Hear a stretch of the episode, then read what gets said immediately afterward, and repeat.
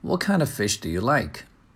I like salmon a lot because you don't have to cook it. You can just eat it raw with some caviar. I'm also a big fan of catfish. Uh, the meat of catfish is very tender and juicy. Um, I must be honest that I hate carps whose tiny bones always drive me crazy.